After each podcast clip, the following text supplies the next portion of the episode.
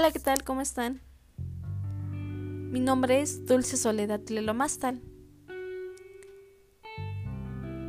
Actualmente me encuentro estudiando el cuarto B de estomatología en la Universidad Benito Juárez.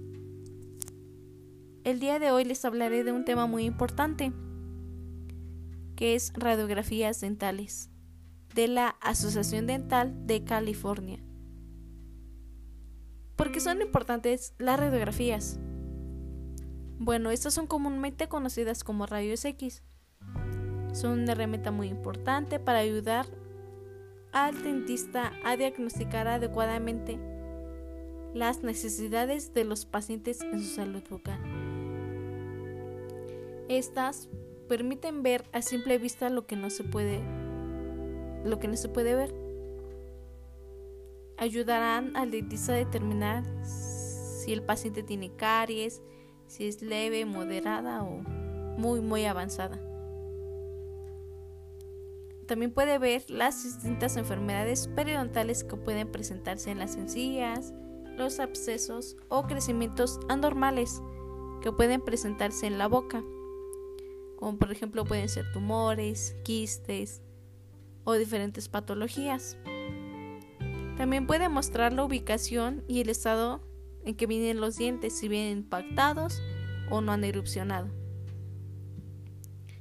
¿Con qué frecuencia se deben de tomar las radiografías? Este es un punto muy importante, porque la frecuencia con la que se deben de tomar las radiografías es que se recomienda que su dentista se base en la responsabilidad de que él mismo haga ese examen completo y que se asegure de que los problemas sean detectados a tiempo, para así poder minimizar el daño de los dientes o encías. También depende de la condición de la boca del paciente, el grado de problemas que presente y qué partes de la boca necesita valorar el dentista. Si actualmente le tomaron radiografías y usted decide cambiar de, dentista, puede solicitar que se le envíe una copia de sus radiografías al nuevo dentista. Existen varios tipos de rayos X, como por ejemplo las radiografías interproximales. Estas radiografías son un conjunto de rayos X más común. Muestra los dientes por encima de la línea de las encías y la altura del hueso entre los dientes. Ayuda a diagnosticar distintos tipos de enfermedades de encías o los diferentes tipos de caries que pueden presentar los dientes. La radiografía de mordida se coloca en un lado de la lengua de los dientes y se mantiene en un lugar mordiendo una pestaña de cartón. Normalmente se toman cuatro alas de mordida. A eso se le considera como un conjunto se puede tomar cada seis meses para personas que pues presentan caries frecuentemente. O si la persona tiene muy buena higiene y no tiene caries puede ser cada dos o tres años. También existe el juego completo. Este es un juego completo que muestra todos los dientes todo el hueso circundante y lo que ayuda a diagnosticar las caries, quistes, tumores, abscesos, dientes impactados y las enfermedades de las encías. Un juego completo generalmente consta de 14 a 20 radiografías individuales y generalmente se recomienda llevar un juego a una primera visita con el dentista para que así él pueda dar un diagnóstico y planificar los tratamientos adecuados. También existe la radiografía Panorex. Esta se toma en toda la boca sin siquiera poner la película de rayos X. Esta el paciente se sienta, se sienta quieto, en el cabezal de rayos X gira alrededor proporcionando una imagen grande de las mandíbulas y los dientes. Este tipo de radiografía es muy particular y útil para ver los maxilares superior e inferior, Al mismo tiempo puede mostrar los dientes impactados y otras estructuras ocultas que no pueden verse con una pequeña radiografía.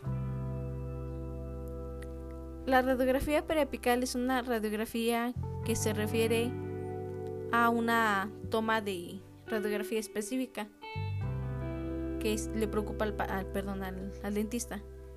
Si tiene dolor de muelas, el dentista la, la, mandará para ver si presenta alguna caries o para ver la raíz del diente.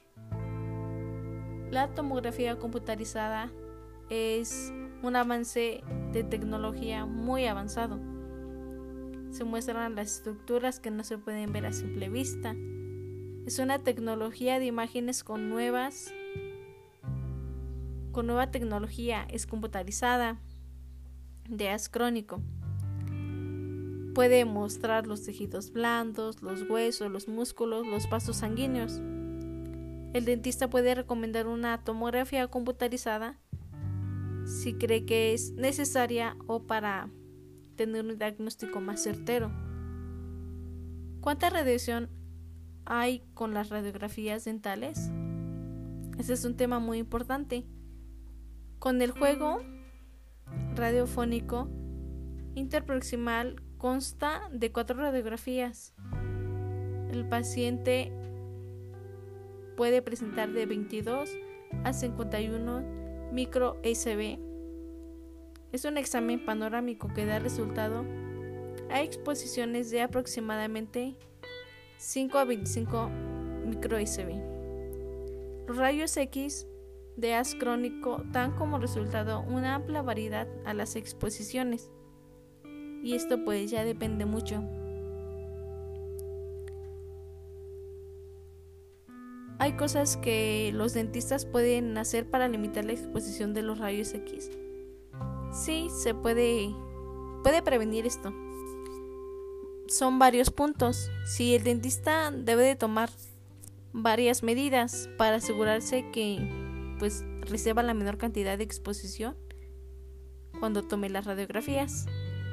Se coloca un escudo de plomo sobre el cuerpo. Se recomienda un collar de tiroides para proteger su cuello, aunque no, pues no es obligatorio. Puede utilizar un colimador, que es un tubo largo que se extiende desde la máquina de rayos X. Los colimadores limitan el tamaño y la forma de haz de los rayos X, útil pues para que llegue el paciente. Utilizan un tipo de película, a la izquierda hay un colimador rectangular. Al recomendar las radiografías, los dentistas siguen un principio que es tan bajo como razonable. O sea, que no es tan... no afecta tanto a los pacientes.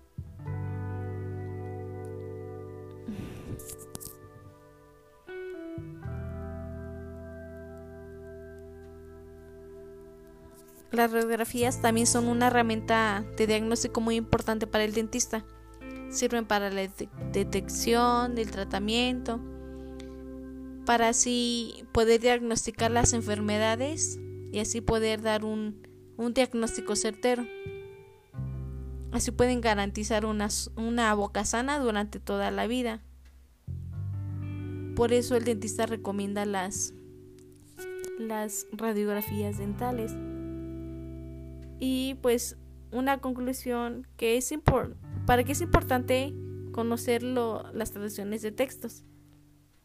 Bueno, algunas personas están acostumbradas a un solo idioma, pero pues es importante conocer otros idiomas y principalmente pues basarnos en el ámbito de desarrollo, el cual nos ayuda día a día.